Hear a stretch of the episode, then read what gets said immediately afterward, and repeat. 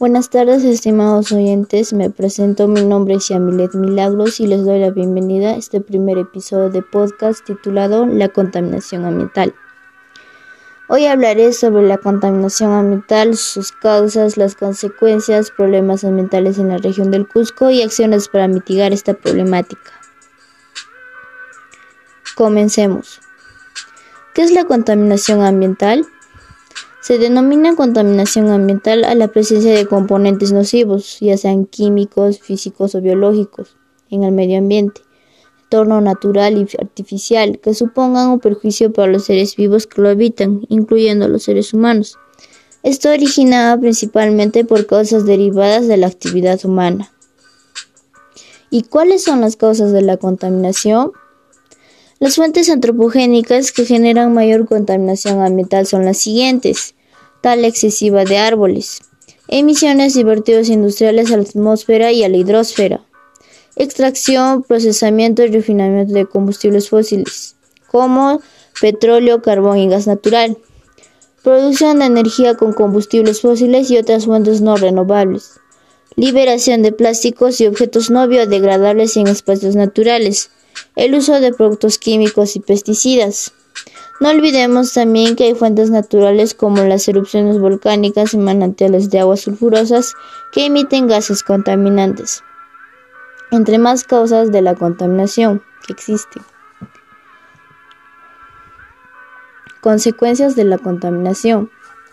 Entre las consecuencias se encuentran la insolubilidad del agua, la erosión del suelo, la pérdida de biodiversidad, la lluvia ácida, la destrucción de hábitats, el calentamiento global y efectos negativos en la salud de los seres vivos.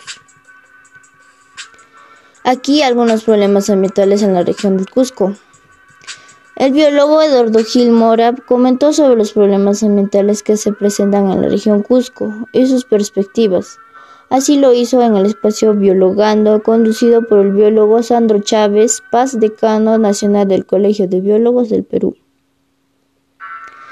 Gil dijo que los problemas ambientales en la región Cusco hay que apreciarlos desde dos escenarios, urbano y rural. En el ámbito urbano destacó la inadecuada gestión de los residuos sólidos. Recordó que Cusco produce 420 toneladas de residuos sólidos al día pero no hay relleno sanitario para su buen manejo. Lo mismo se repite en Quillabamba, Sicuani y diversas ciudades. La contaminación del aire es otro problema urbano. Citó que la principal fuente de contaminación del aire es el parque automotor, le siguen las ladrilleras, chicharronerías, chicherías, etc.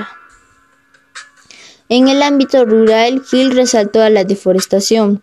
Recordó que en el 2010 se midió que en Cusco la deforestación se daba a una tasa de 12.000 hectáreas anuales. Y estas son algunas acciones para mitigar esta problemática. Ahorra agua.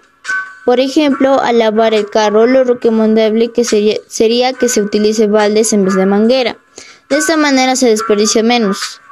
Separa la basura. Empieza a separar tus desechos clasificándolos por orgánico, cristales y vidrios, plástico, papel y cartón, etc.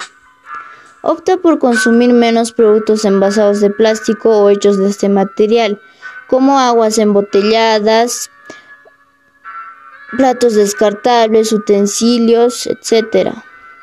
Reutiliza, recicla y reduce. Utiliza transporte público. Compra bombillos de bajo consumo. Apaga, desconecta los dispositivos o, artefactos que no uses. Evita el uso de aerosoles y pesticidas. Aprovecha la luz natural. No uses aromatizantes para ventilar tus cuartos, tus habitaciones. Y por último, usa bolsas ecológicas o bien haz uno de ropa que no uses y esté en mal estado y te será de mucha ayuda.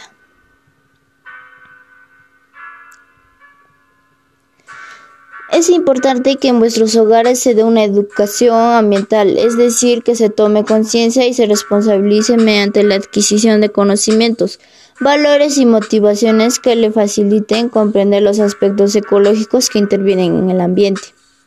A su vez, el relacionarse con el entorno, buscar un cambio y tomar conciencia sobre la importancia de conservar y mejorar la calidad de vida. Recuerda, si cuidamos la tierra, ella también nos cuidará.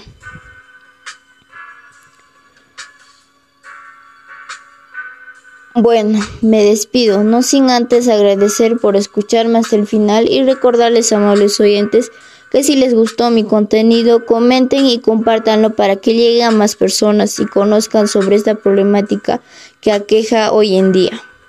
Gracias.